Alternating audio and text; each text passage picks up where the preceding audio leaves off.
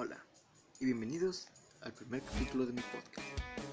Este es un proyecto interdisciplinar para la materia de informática que es dada por el profesor Rigoberto en la Escuela Preparatoria Oficial número 92. Soy José Bernardo Guzmán Santos y este tema hablará sobre la sindemia que ha provocado el COVID-19, el SARS o el coronavirus, como ustedes gusten llamarlo. Creo que para empezar diré que no es necesario que diga que es lo que la historia del COVID, ya que me atrevo a decir que la mayoría de gente, y si no es que todo el mundo sabe qué es lo que pasó. Un virus malévolo que se originó en China se esparció rápidamente por todo el mundo, y para mantenernos a salvo, el gobierno mundial declaró que estaríamos encerrados en cuarentena. Sin embargo, al ver que el virus y los contagios no disminuían, alargaron más la cuarentena. Al día de hoy, el 26 de mayo del 2021, a casi dos años de que esto empezó, seguimos sin poder salir, encerrados, y con la única opción de salir solamente para lo necesario, siempre y cuando respetamos las medidas de seguridad. Salir protegidos, no, no arriesgarnos a salir, a hacer fiestas, entre otras cosas, y sobre todo no bajar la Pero veamos, ¿qué fue lo que afectó? Me atrevo a decir como les dije, hay cosas buenas y malas que trajo la pandemia. Sin embargo, estoy consciente y estoy casi seguro de que las cosas bu buenas se pueden contar con los, con los dedos de una mano y nos sobrarían dedos. Al menos desde mi punto de vista. Porque igual no sé si estoy equivocado o estoy en lo correcto. Pero ese no es el punto. Comencemos con lo malo. ¿Qué fue lo malo? La pandemia provocó que muchos lugares y muchas, por así decirlo, muchos ámbitos se detuvieran, afectando a miles de personas. Se detuvieron el ámbito social, cultural, económico, político, escolar, entre muchos otros. Pero veamos. En el ámbito económico, al iniciar la pandemia, muchos lugares, muchas empresas, muchas marcas reconocidas decidieron despedir a sus empleados, no por ser malas personas, sino para evitar los contagios, ya que estaban conscientes y siguen estando conscientes de que todavía no es tiempo de bajar la guardia, ni de salir. A pesar de que ya estamos casi terminando con las vacunas, con el semáforo epidemiológico en todo el mundo, y de que ya están vacunando a millones de personas, esto no quiere decir que todavía estemos a salvo, ya que se ha anunciado por medio de redes sociales que el SARS puede, por así decirlo, es como un Pokémon, puede evolucionar. Y se ha dicho que existe un SARS todavía peor y más fuerte que el que estamos viviendo. Esto, al detener las empresas y despedir a sus empleados, hicieron que la economía en sus casas, y no solo en sus casas, en todo el mundo, se detuviera por ende la sustentabilidad económica de, tantas familias se detuviera, ya que muchas personas al perder su empleo no podrían llevar el dinero a casa y para esto no podrían comer, o tal vez sí, pero evitando algunas otras cosas.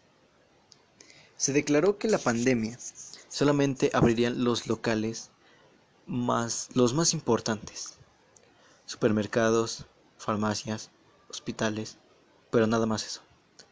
Los comercios que eran más pequeños y que no necesitaban, la gente no los necesitaba, por ende tuvieron que cerrar. Pero ¿qué fue lo que pasó? Muchas personas aceptaron y cerraron sus puertas para evitar los contagios.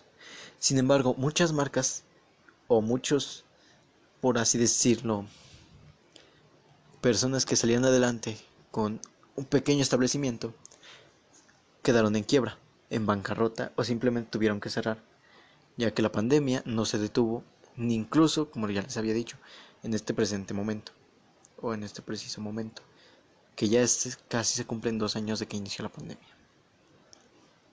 Otro ámbito que también se vio afectado fue la economía, la, la educación. Perdónenme, es que sigo un poco nervioso, soy muy tonto cuando estoy nervioso, pero ese no es el punto. El punto es de que el ámbito educativo se detuvo también, pero no se detuvo del todo, ya que a principios de la pandemia se dio un tiempo, Pero después se dio una información que cambiaría a los estudiantes, a los maestros, la forma de evaluar, entre muchas otras cosas.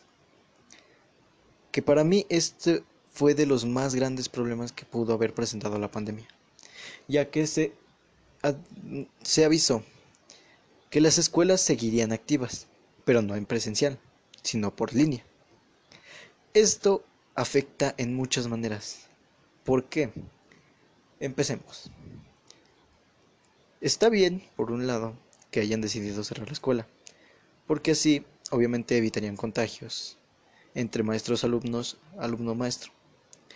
Pero la gente no está preparada, a pesar de que tenemos tecnología y tecnología muy avanzada para nuestra época, estuvo no estamos preparados para algo así.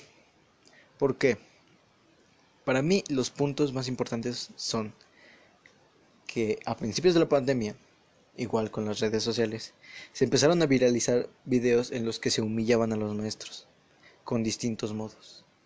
Esto está mal, y sé que no tienes que ser un genio, o al menos ser una persona que es consciente para saber que esto está mal por muchas razones, ya que un maestro, al tratar de impartir su clase con todo el respeto que merece y los alumnos se burlan, es algo horrible y muy poco ético y moral. El segundo punto de la educación fue que muchos alumnos no tenían la posibilidad de entrar a clases en línea. ¿Por qué? Porque al igual que como la economía, esto se detuvo por lo mismo, porque al no haber una persona que lleve la economía a sus hogares, tampoco podían pagar internet o luz, o al menos no contratar un buen servicio para tener clases en línea. Otro aspecto muy importante, que para mí son los que más destaco porque soy estudiante y yo lo he vivido con compañeros y con amigos que tengo, fue que muchas personas tienen problemas en conectividad, tanto maestros como alumnos. Sobre todo los maestros que son un poco viejos en esto y que están más conformes con enseñar a su manera, en presencial, con una pizarra, un bolígrafo y una hoja. Esto afecta porque muchos de los maestros tienen problemas de conectividad o simplemente todavía no entienden perfectamente cómo es que se evalúan o cómo es que funcionan las clases en línea. Otro de los aspectos que puede ser es que se ha dicho que es más difícil entender clases en línea que en clases presenciales, ya que en clases en línea como les había dicho en el punto anterior, hay problemas de conectividad, tanto para los maestros como para los alumnos. Esto impide obviamente que no puedan aprender bien. Y esto hace que no entiendan y por pie, por pena, por no parecer un tonto o por alguna otra cosa simplemente no pueden decirlo. Y esto provoca obviamente que se sienta mal y no entiendan los temas explicados en clase. Ahora bien, las clases presenciales no han sido para todos. Las clases presenciales han sido para un cuanto o un poco de estudiantes.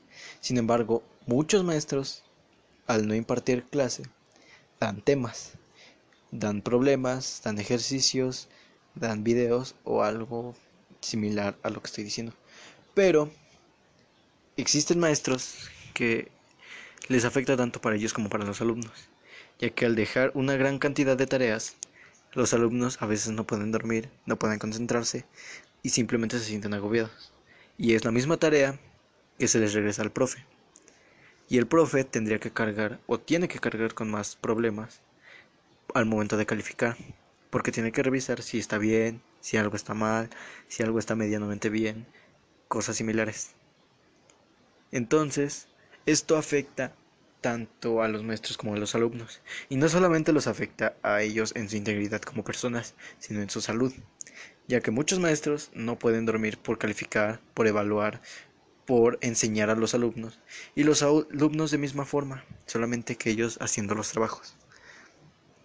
Esto hace que no puedan dormir, no coman bien, tengan poca energía, y esto provoque, perdón, que no puedan estar tranquilos, o simplemente se sientan muy fatigados o muy cansados. Esto no solo los afecta en su salud, sino también en su, en su sentido emocional, ya que el sueño es lo que más lo que más importa en un ser humano para estar activo, y al perder el sueño se desequilibran y todo va de mal en peor. Otro problema que se vio afectado, y esto ya es un poco más personal, este es un punto que en lo personal a mí me molesta y me enoja bastante. ¿Por qué? Porque se ha visto que obviamente somos seres humanos y en esta época donde la tecnología, el avance tecnológico ha sido tan alto, no podemos estar sin redes sociales, sin tecnología y sobre todo sin convivir o sin salir o algo que tenga que ver con socializar. No podemos simplemente con eso. Uno de los problemas que para mí se ha visto notoriamente obvio y que obviamente afecta a todos por igual son las reuniones.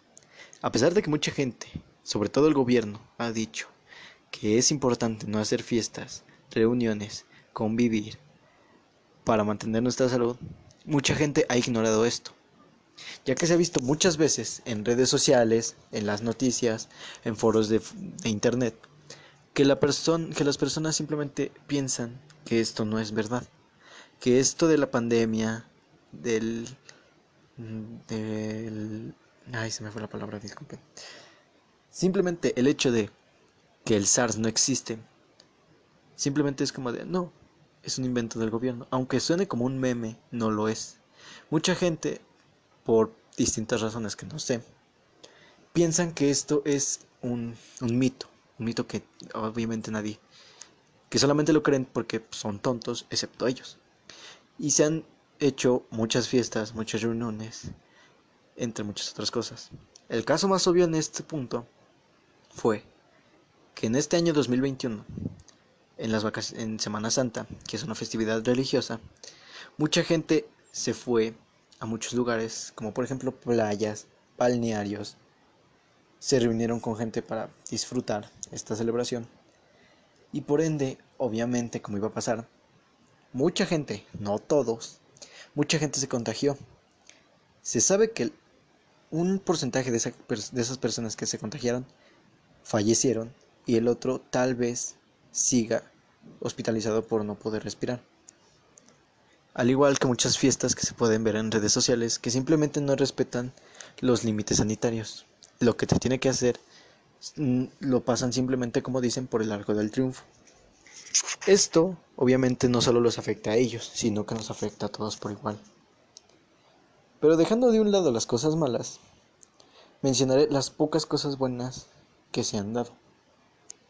Una de las cosas buenas, por así decirlo, es que al haber una pandemia y no poder salir la mayoría de las personas, el mundo se, se supone y se ha dicho, incluso se ha verificado, que las personas, o bueno, el planeta, se ha limpiado un poco. Ya no hay tanta contaminación como lo había. El planeta se ve un poco más verde y más azul que cuando podíamos salir. Y por ende, obviamente, muchas especies, no voy a decir que se sanaron, pero al menos sí hay un poco más de especímenes que probablemente estuvieran en peligro de extinción. Otro de los aspectos que probablemente pudo haber ayudado es que algún, algún porcentaje de la población pudo haber hecho algo que tal vez por tiempo, por salir a hacer algunas otras actividades, simplemente no podía. Esto se ve en muchos casos, como por ejemplo en el caso de que muchas personas al no poder salir intentaran algo nuevo, artes, este, no sé, algunas cosas que tal vez quisieron hacer pero que no podían haberlo hecho hasta este punto. Por lo mismo de que, no, de que salían muy seguido. Entonces, este es un punto también bueno, que las personas pudieron, pudieron hacer algo que probablemente no se animaban a hacer por tiempo, por energía o por alguna otra cosa. Y para mí esos son los únicos puntos buenos que he visto. Esto es todo lo que tenía que decir. ¿Hay una conclusión? Sí. De que aunque hayamos tratado de que todo funcionara Simplemente la humanidad no está preparada para este tipo de situaciones. ¿Por qué? Porque ya estamos tan acostumbrados a salir, a hacer cosas cotidianas en la, fuera de casa, fuera de la familia, que simplemente no, no podemos seguir en un estado como este. Esto ya es... Necesitaríamos tener un protocolo y la gente implementarlo para que en serio funcionara. De lo contrario, todo lo que se ha hecho en línea no sirve de nada. Parece como malo regañona, pero es que en serio así es. Sé que hay más problemas y probablemente haya más cosas buenas, pero no se me ocurrieron en este momento. No tengo nada escrito, así que esto es lo único que puedo decir. Este fue el primer episodio de mi podcast y probablemente el último que haga. No sé cuánta gente lo vaya a escuchar, pero espero que haya sido lo suficientemente bueno como para agradarles. Gracias. Me despido.